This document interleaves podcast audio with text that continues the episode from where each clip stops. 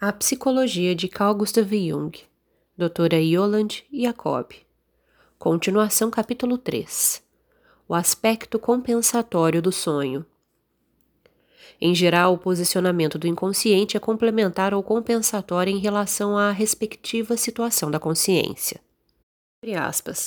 Quanto mais unilateralmente, quanto mais a atitude consciente se afasta das possibilidades vitais ótimas, tanto maior chance de ocorrerem sonhos vivos, de um aspecto fortemente contrastante, mas com uma finalidade compensatória, como expressão de uma autorregulação psicológica do indivíduo.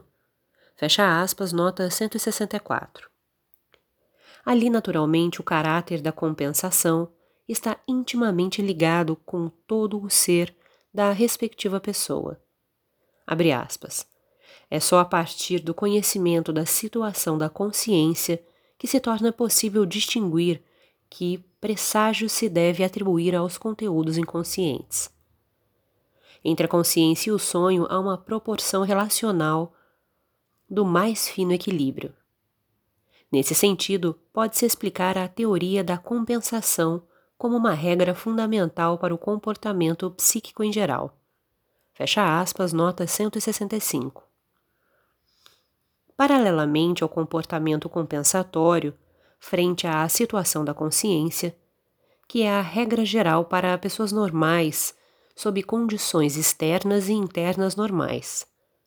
Os conteúdos oníricos podem exercer ainda uma função redutiva ou prospectiva, na medida em que, de forma negativo-compensatória, abre aspas, rebaixam o indivíduo, de certo modo, à sua insignificância humana e à sua condição fisiológica, histórica e filogenética.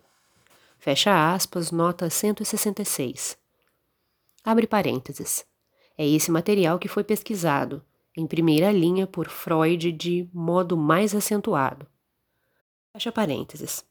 Ou ainda de forma positivo-compensatória, enquanto uma espécie de imagem guia da atitude consciente, autodesvalorizadora, fornecendo uma direção melhorada, sendo que as duas formas podem ser sadias.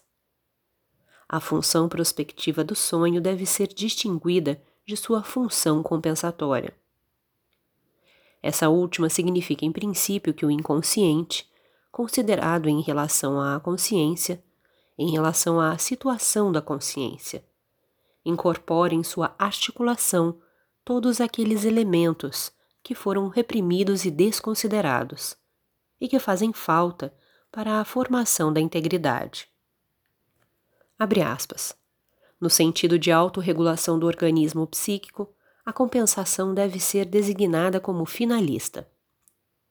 A função prospectiva, ao contrário, é uma antecipação de desempenhos conscientes futuros. Antecipação que se manifesta no inconsciente, constituindo-se como que num pré-exercício, ou como um plano projetado com antecedência. Fecha aspas, nota 167.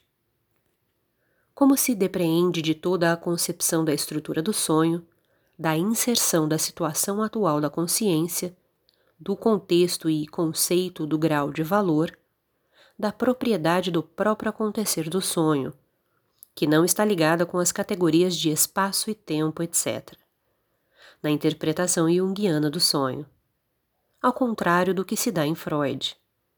O conceito de causalidade só pode ser empregado em sentido restrito. Abre aspas.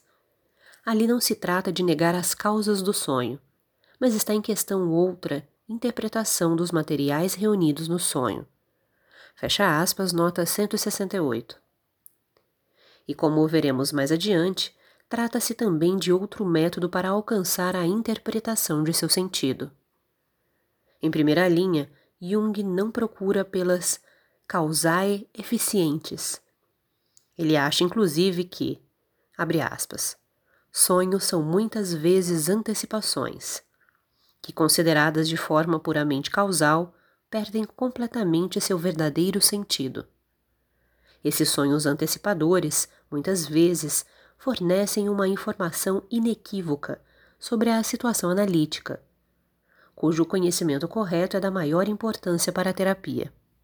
Fecha aspas, nota 169. Isso se aplica sobretudo para sonhos iniciais. Aqueles sonhos, portanto, que se tem no começo de uma análise, pois todo sonho é um órgão informativo e de controle. Nota 170.